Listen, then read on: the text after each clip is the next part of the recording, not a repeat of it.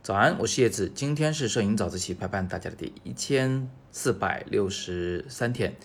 那今天想回答 ZXD 啊这位同学的提问啊，那他的提问呢是说，摄影师需不需要天赋啊？这个问题呢，我觉得可以这个跟大家做一点分享。那回答这个问题呢，首先我们需要先对什么是摄影师来做一个定义，对不对？所谓摄影师呢，其实就是呃用摄影吃饭的人啊，以摄影为职业的人，这是一种工作，这是一种这个岗位啊，它没有什么很特殊的地方，也没有什么很了不起的地方。呃，它和所谓的啊工程师啊，呃什么插画师啊，甚至这个理发师啊。都没有什么很本质的区别啊，他是在他的专有这个领域内是擅长的。那既然他是一个工作岗位，你就知道了，他其实没有什么说要不要天赋这件事儿，他需要的呢就是训练啊，需要学习，是吧？呃，这样的话你才能胜任得了这个岗位。但是至于你说你要爬得多高，你要成为多贵的摄影师啊，那个就是可能跟你。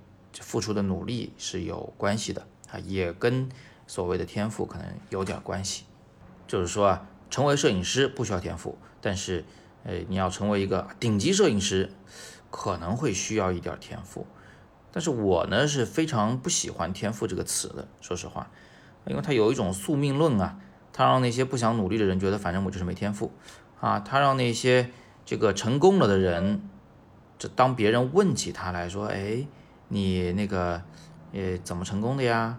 啊，他把它归结为天赋，多好啊！既保守了秘密，不把自己的成功的秘诀告诉大家，而且呢，还让人这个觉得有点望尘莫及啊，就只能崇拜，啊。所以这这这个词其实我不喜欢去用，但这种东西呢，它又是确实存在的，这种壁垒是有的。那就我我我想来想去啊，就是怎么解释这个事儿呢？其实是这样子的，我们所谓的天赋呢。其实可能跟所谓的先天决定的或者是宿命的东西关系不大，它最决定的其实是你的知识结构和成长经历，就这两个东西是可以决定你在这条路上能走多远的。但如果你刚好就知识结构上，呃，有一些在摄影上用得着的地方啊，比如说你你跨界了，你是跨着心理学的界在做摄影，哎，那你拍出来照片或许是比较有趣的啊。那或者你是一个设计师，是吧？或者是一个画家，你跨界到摄影，那可能你也有自己独特的一些这个摄影的风格。成长经历也是一样的。如果你从小就是一个很内向的人，好不容易摸爬滚打长这么大，现在都憋了一肚子的话想吐槽想说，呃，那在这个时候你拍点照片呢，哎，你表达的那个感觉可能会更浓烈、更强烈一些。所以他这种成长经历可能反过来会帮助你。啊，去成为一个更优秀的摄影师啊，我们可以管这个东西，这，就是知识结构和成长经历，叫它叫做天赋。但这两个东西呢，都是可以被改变的。就你现在努力也还来得及。比如说你现在五十岁，你说我想好好学摄影，想学得好一点，没问题，来得及啊。你去学习你所需要的知识结构，呃，去这个正确面对过去的成长经历，是吧？或者是说获取一些新的经历，那。对摄影或许会有些帮助。总之呢，我就觉得成为一个摄影师其实不需要什么天赋啊。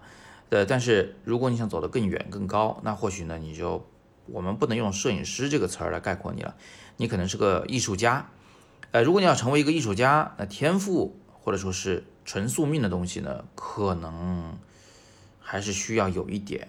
呃，怎么说呢？就是说，因为你是否能成为一个艺术家，这也跟你的大的环境有关系。比如说这个社会背景，啊，你会发现在历史上有的这个时代，就就会大艺术家频出啊，有的时代呢，就是怎么着，不管你这个人多努力，就是出不来几个能名垂青史的人。呃，所以这个大环境确实是我们大体上改变不了的啊。呃，这个你可以把它称之为。所谓的天赋啊，其实也不是了，它应该是，呃，什么土壤长什么小苗，是吧？它是一种机缘啊，是这么个东西。那对于我们这些普通的摄影爱好者而言，我觉得你根本不用想那么多。嗯，你能不能成为摄影师呢？当然能，啊，能不能成为好摄影师呢？经过你的努力，如果你的学习方向是正确的，对吧？学习的内容是是 OK 的，没有浪费你的青春，那 OK，你一定能成为一个好的摄影师。能不能成为一个顶级的摄影师呢？这或许要看你的成长经历和知识结构啊，你的思维惯性来共同决定。这是可以被改变的东西，但是改变这个方法可能更难找一些。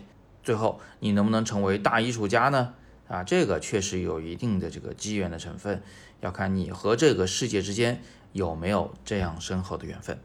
好吧，那今天我们就简单的先聊这么多啊。今天是摄影早自习陪伴大家的第。一千四百六十三天，欢迎你加我的微信，我的微信号是 kato 叶子零九，也就是 k a t o y e z i 零九。加我以后，你可以跟我说影友入群，我就会把你拉到我们的微信群中，你可以和其他同学们一起来讨论摄影。我是叶子，我们每天早上六点半，微信公众号摄影早自习，不见不散。